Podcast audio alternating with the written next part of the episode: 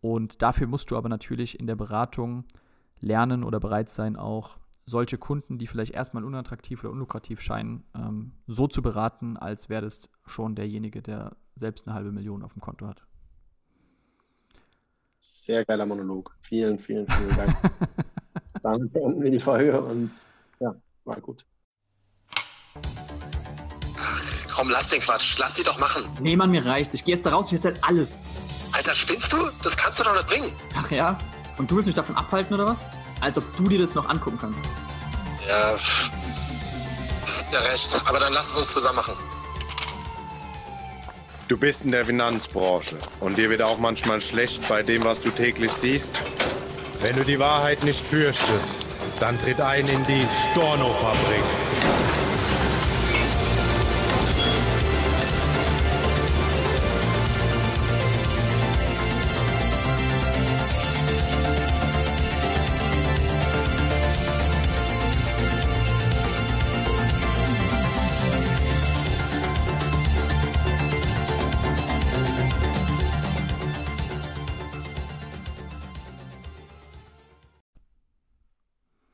Einen wunderschönen guten Morgen. Ich gehe davon aus, dass du das Ganze hier morgens direkt nach dem Aufstehen hörst. Hier sind wieder Feng und Shui. Ich lasse dich nicht selber dich vorstellen. Ich mache das jetzt einfach. Und wir sind back on track mit einer neuen Folge. Und zwar heute im Auftrag Ihrer Majestät zu dem Thema mh, hm, bist du bereit, die Extrameile zu gehen für deine Kunden? Oh yes. Die, die Branche hat ja grundsätzlich einen Ruf, dass hier sehr viele profitgeile und ökonomisch motivierte Menschen unterwegs sind, was per se auch erstmal nichts Schlechtes ist oder was Schlimmes ist. Wenn das allerdings die einzige Absicht ist, die, die du als Berater oder als Vermittler hast, dann wird es, glaube ich, langfristig und nachhaltig schwierig. Und da hatte ich wieder eine sehr, sehr, sehr geile Erfahrung, gerade letzte Woche. Mm, es geht um einen Kundenfall. Ich schilder das mal kurz, also macht euch gefasst auf jetzt mal 20 Minuten Schilderung. Monolog. Uh. Hashtag Monolog. Nee, Kundenerfahrung und zwar war das eine ähm, junge Kundin oder beziehungsweise noch nicht Kundin und mit der war ich schon mal Anfang letzten Jahres in Kontakt. Da hat sie aber gemeint, naja, ich bin noch im Studium und weiß noch nicht so recht und ähm, war eine Empfehlung. Von daher habe ich gesagt, hey, du gar keinen Stress, weißt ja, an wen du dich wenden kannst. Und jetzt kam sie dann Ende letzten Jahres, so im November, kam sie auf mich zu und hat gesagt, hier, Schui, ich möchte, möchte gerne einen regelmäßigen Sparbeitrag pro Monat für meine Altersvorsorge zurücklegen, weil sie hat gecheckt, so nach dem Termin, den wir hatten, das ist schon wichtig, ähm, konnte sie es aber bis dato nicht leisten und hat dann mit ihrem Dad gesprochen und der hat halt gemeint, hier, ich übernehme das so lange, wie sie halt noch im Studium ist, bis sie dann selber Geld verdient. Und ähm, ja, dann haben wir den ersten Termin gehabt, sind dann in das Thema reingegangen und dann hat sich danach herausgestellt, dass ich wohl um 150 Euro pro Monat halten soll. Also okay, ja, jetzt nichts, wo ich sagen würde, mein Gott, den Rest gebe ich mir gar nicht oder, oder sonstiges, sondern schon, schon okay der Betrag. Ich meine, das machen manche Angestellte nicht, die, die Geld verdienen. Und ähm, dann sind wir das durchgegangen und wir sind in Summe jetzt letzte Woche Freitag hatten wir den, ich glaube, vierten Termin. Und der Termin ging eine Stunde und 40, also überdurchschnittlich lange. Normalerweise sind meine Termine so zwischen 45 und 60 Minuten. Und das war gar nicht so das Besondere, sondern das Besondere war eigentlich, was in der Zwischenzeit zwischen den Terminen passiert ist. Das bedeutet, wir hatten den ersten Termin letztes Jahr im November, Dezember.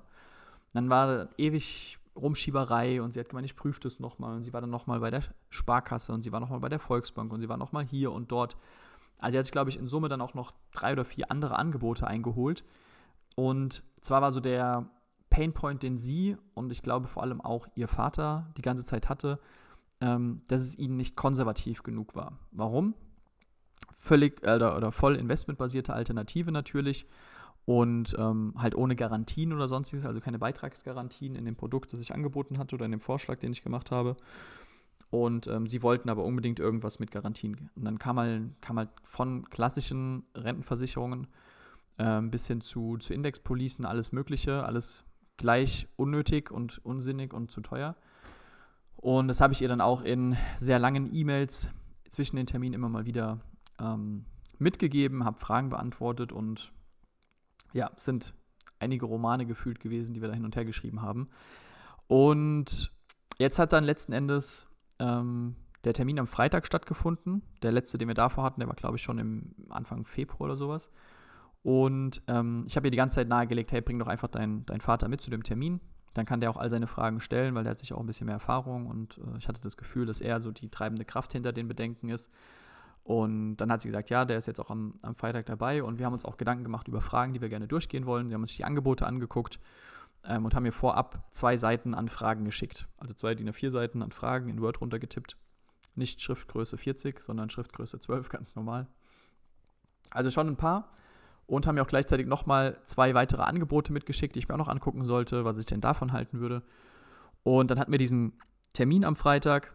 Ähm, wir sind alle Fragen durchgegangen und am Ende vom Termin war dann auch von beiden der Konsens oder von uns der Konsens, dass sie gesagt haben, ja, okay, klingt alles gut, vielen Dank für die Zeit. Ähm, wir werden uns dann für eine der beiden Alternativen entscheiden bis Anfang nächster Woche und ähm, machen das so. Ohne Garantien, voll investmentbasiert, ETF-Portfolio, Netto-Police, also alles schick. Und das war gar nicht das Coole, also dass das Ganze jetzt zu einem Abschluss kommt, das ist auch nett. Aber das Coole daran war eigentlich, dass im Nachgang die Kundin, also das Mädel, mir nochmal geschrieben hat und gesagt hat, hey, ähm, nochmal vielen, vielen Dank für, für den Termin. Auch mega geil, dass du dir so lange Zeit genommen hast. Ähm, sie weiß es zu schätzen und ist mega happy, weil ihr Dad jetzt auch alles verstanden hat soweit und ähm, den Termin, die Beratung mit mir sehr, sehr, sehr gut fand und ähm, sie beide da jetzt ein richtig, richtig gutes Gefühl haben. So, natürlich erstmal coole Wertschätzung. Was dann kam, war, dass sie gefragt hat, hey, ähm, kann man mit dir auch beispielsweise Konzepte durchbrechen oder Ideen, ähm, Portfolios, die für einen kürzeren Zeitraum sind, also jetzt nicht für die Altersvorsorge, sondern vielleicht nur für 10 Jahre oder 15 Jahre. Da habe ich gemeint, ja klar, gibt es auch Möglichkeiten. Ähm, Gerade, dann hat sie halt gefragt, ob man das auch irgendwie für zwei Personen oder so machen kann. Dann habe ich halt gesagt, naja, es gibt schon geile Möglichkeiten, wie man das Ganze erbschaftssteuerrechtlich optimieren kann oder steuerrechtlich einfach optimieren kann.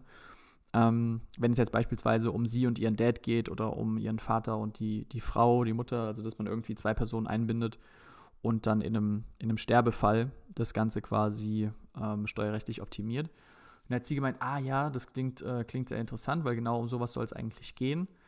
Ähm, da habe ich schon gemeint, okay, dann ist wahrscheinlich der Dad damit drin.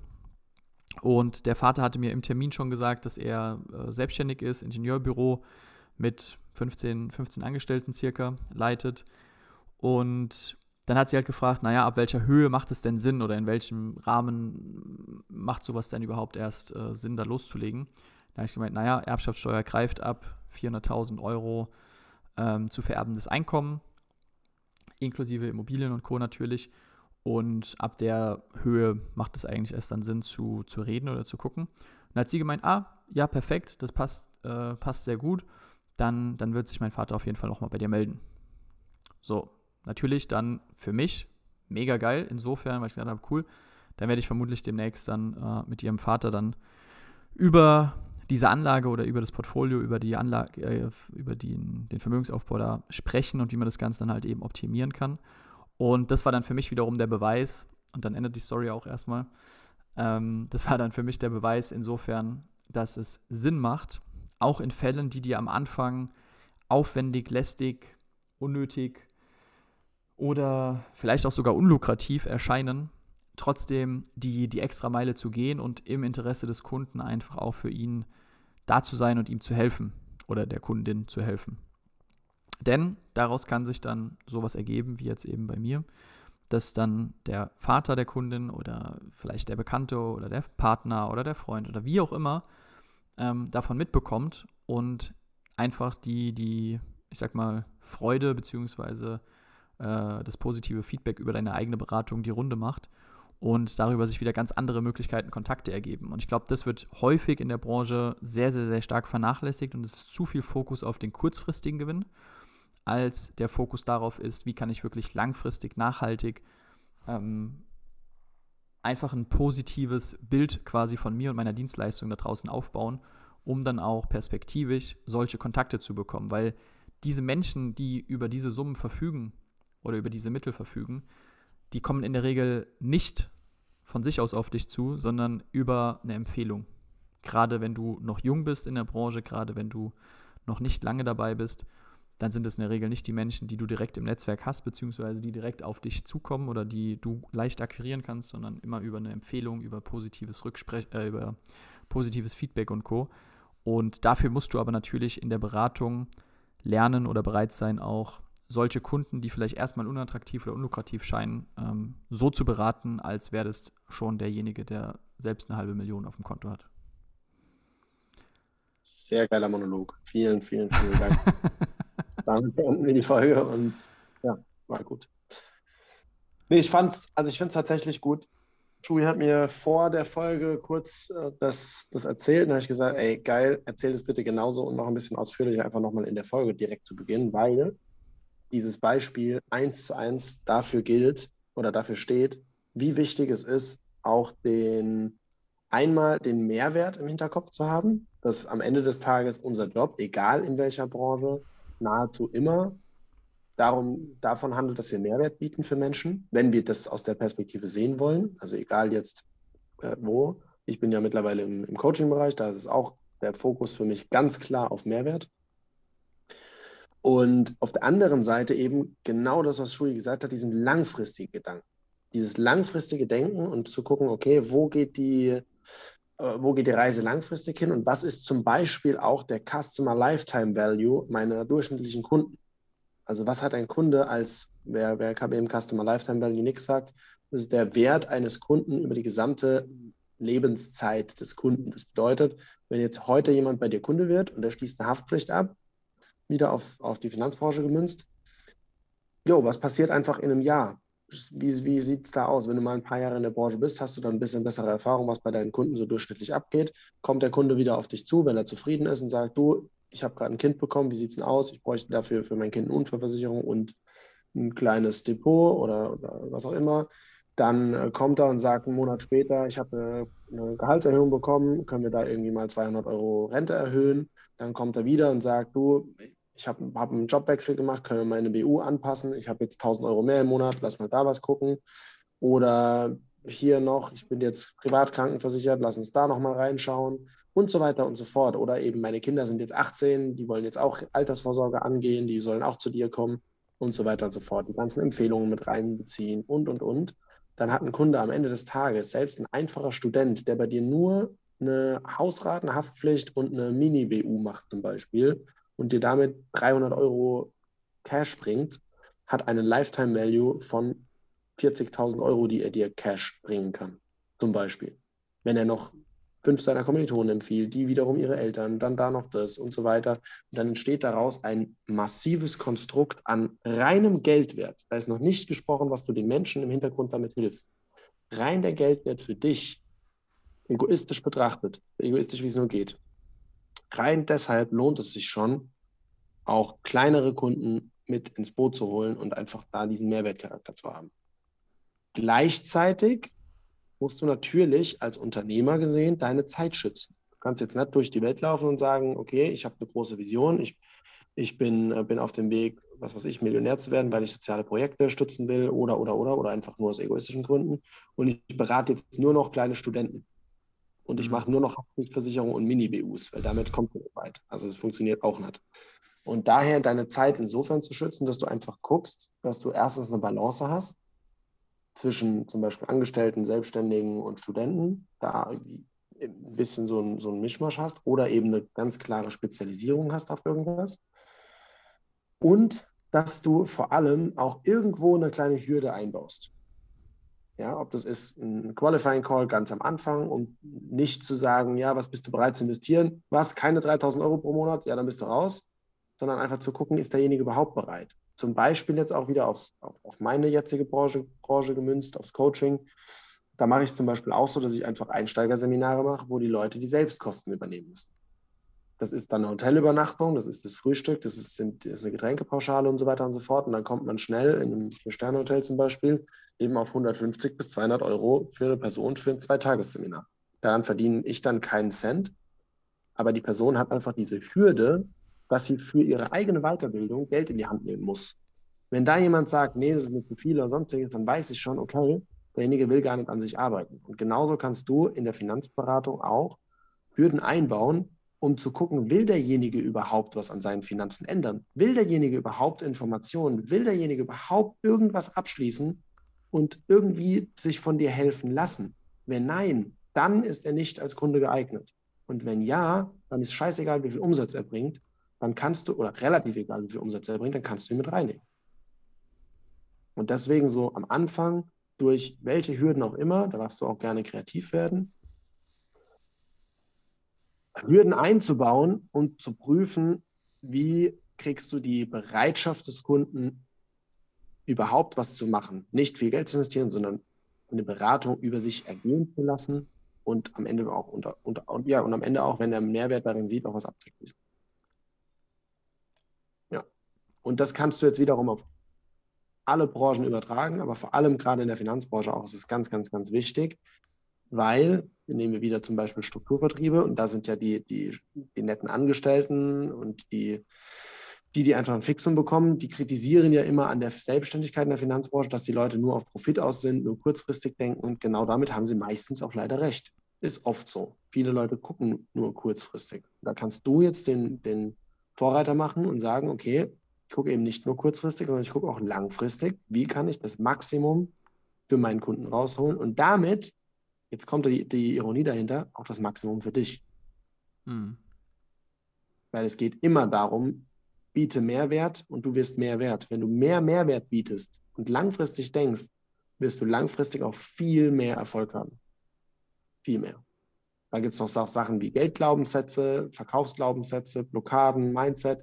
Das musst du alles lösen, damit du überhaupt in die Gänge kommen kannst, damit du die richtigen Kunden überhaupt anziehen kannst, die dir auch mal mehr Geld bringen, die richtige Ausstrahlung zu haben, Professionalität, einen Expertenstatus und, und, und. Brauchst du natürlich auch. Aber am Ende des Tages ist alles kein Hexenwerk und du musst einfach ready sein, Kunden anzunehmen und dann auch ja, ja. Gas geben und, und ein bisschen filtern, aber nicht zu stark. Ja. Absolut. Und ähm, hinterfrag dich halt selber auch einfach mal wirklich ehrlich. Das kannst du ja alleine machen für dich mit einem Blatt Papier. Es muss gar nicht mit anderen Personen sein, aber hinterfrag dich wirklich, wärst du bereit, beispielsweise auch diese ähm, wie soll ich sagen, diese entweder selbstgesteckten oder auch äh, einfach sich ergebenden Hürden zu, zu durchlaufen, um dann im besten Fall, das kann ja natürlich keiner garantieren, es kann auch sein, dass du mit Kunden, die äh, einen super Eindruck machen, nie zu einem Abschluss kommst. Es kann auch sein, dass du mit Kunden, die einen scheiß Eindruck machen, äh, zu einem grandiosen Abschluss kommst. Es kann auch sein, dass du ähm, genau das bekommst, was du erwartest. Du sagst, ah, okay, Student, ja, dann kommt auch nicht viel bei rum. Und gleichzeitig dann aber belohnt wirst, insofern, dass der, dass der Kunde dann besonders positiv von dir spricht, zehn Empfehlungen spielt, weiß der Geier was. Also alles schon von bis erlebt. Mhm. Ähm, und ich glaube, da ist entscheidend dafür, ob du, ob und wie du das durchziehst oder wie du da an die Sache dran gehst, halt wirklich, was ist deine Absicht? Also, was willst du tatsächlich? Worum geht es dir? Geht es dir darum, einfach nur Kohle zu verdienen? Dann völlig nachvollziehbar, dass du so einen Prozess beispielsweise nicht machen würdest. Oder jemanden, der, der sagt, hey, ich habe aktuell noch nicht so viel Geld, äh, direkt ablehnst. Oder geht es dir darum zu helfen? Oder geht es dir darum, Mehrwert zu bieten? Oder also find es heraus für dich, worum geht es dir, weil es wird dir, egal wie es, wie das Ergebnis ist, ich sage gar nicht, dass das eine besser als das andere ist oder schlechter, ähm, weil für dich ist genau das das Richtige. Ähm, aber es wird dir deutlich einfacher fallen in deinen Entscheidungsprozessen oder in deinen Prozessen generell. Wenn du weißt, wofür du das machst, dann kannst du jederzeit natürlich dich an diesem Fixstern orientieren und auch entscheiden, wie gehst du mit einem Kunden um, wie gehst du mit einer Situation um, weil häufig ist es meiner Meinung nach oder meiner Beobachtung nach, dass Leute sehr, wie soll ich sagen, mh, hm,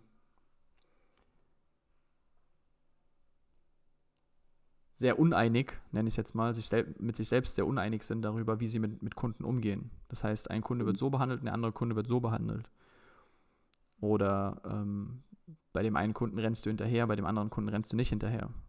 So, und da hinterfrag einfach für dich, warum ist das so? Weil tendenziell solltest du ja all deine Kunden in gewisser Weise, ich nenne es mal zumindest mal gleich behandeln. Klar, der Kunde, der 500.000 Euro anlegt, der wird äh, mehr Aufmerksamkeit bekommen und braucht sie unter Umständen natürlich auch als jemand, der nur einen 30-Euro-Sparplan macht.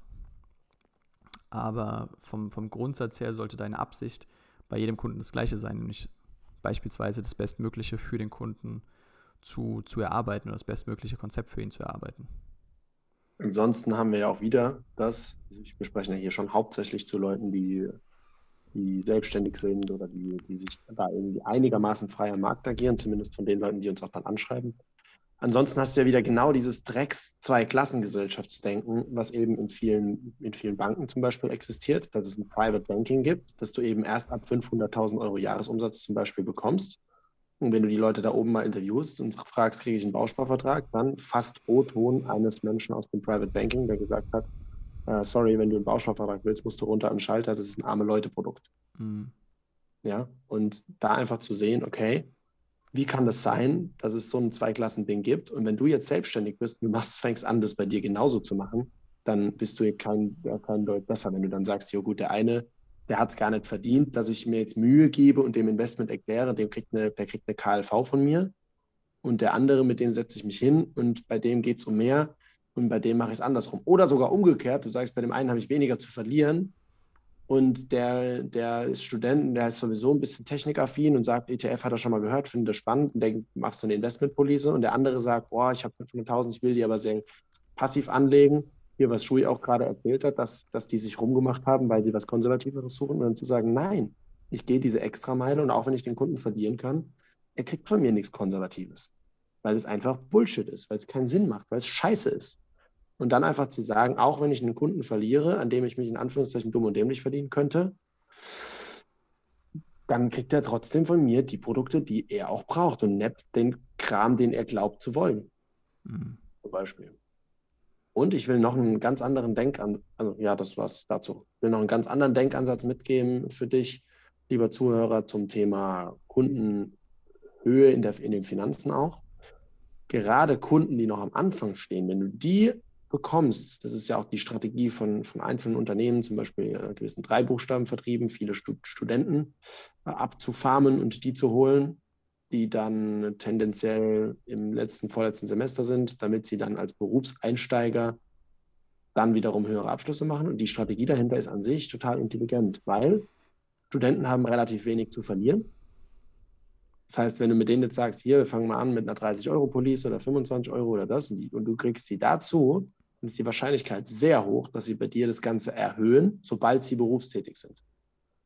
Wenn jetzt einer noch nie Geld verdient hat und der fängt an, Geld zu verdienen und der hatte vorher seine 500 Euro irgendwie durch Mama und Papa oder was auch immer und hat jetzt auf einmal zweieinhalbtausend netto nach einem guten Studium, dann hat er erstmal weiterhin dieselben, dieselben Ausgaben und hat mehr Spielraum. Das heißt, der wird eher seine 10 bis 20 Prozent, wie es der Verbraucherschutz ja sagt, für Altersvorsorge direkt einsetzen, als jemand, der schon fünf Jahre arbeitet, zweieinhalb netto hat, aber 2490 Euro Verpflichtungen hat an Konsumausgaben und noch 10 Euro im Monat über hat und sagt, ah ja, so langsam könnte ich mich mal um Altersvorsorge kümmern, ich bin jetzt 30, wie sieht es eigentlich aus? Naja, du müsstest zu 20 Prozent deines, wie 20 Prozent? Ich habe noch 10 Euro im Monat.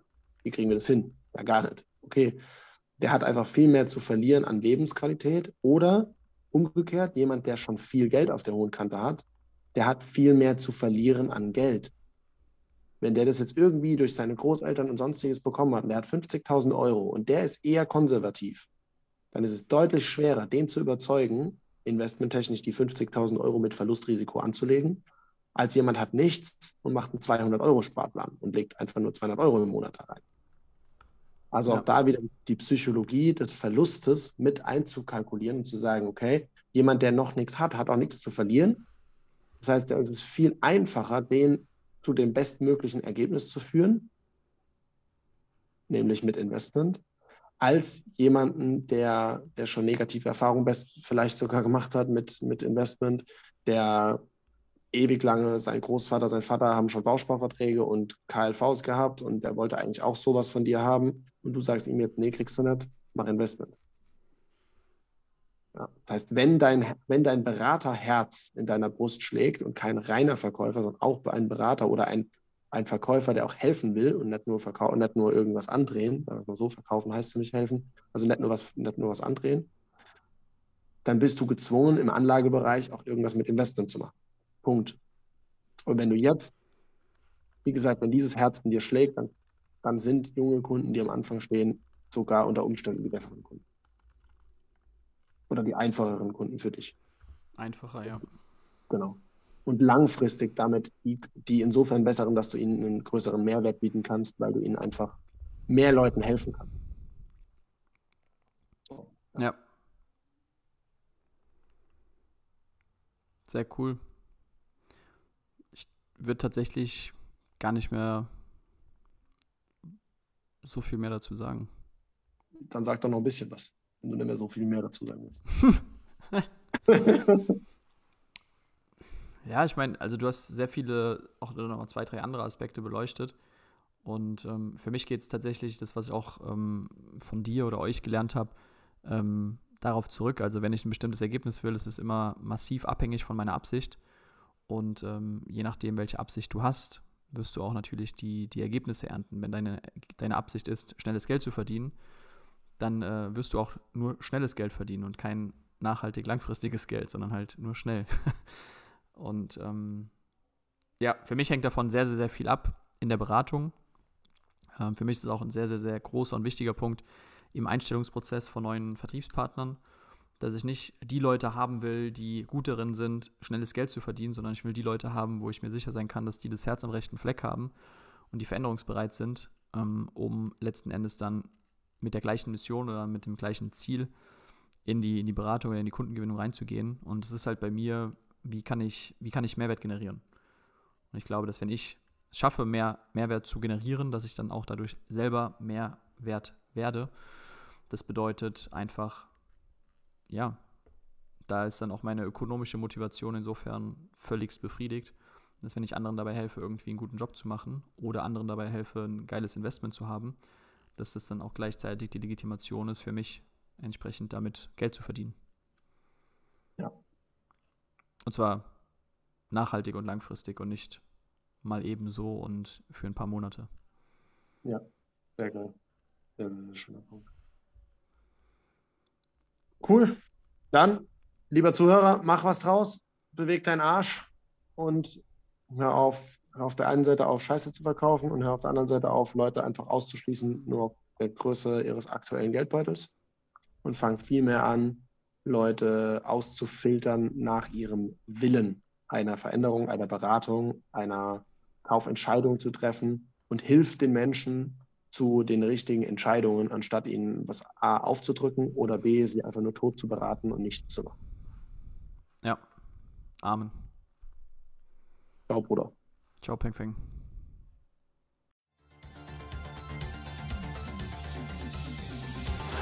Das sind genug Stornos! Für heute schließt die Storno-Fabrik ihre Tore. Bis zum nächsten Mal.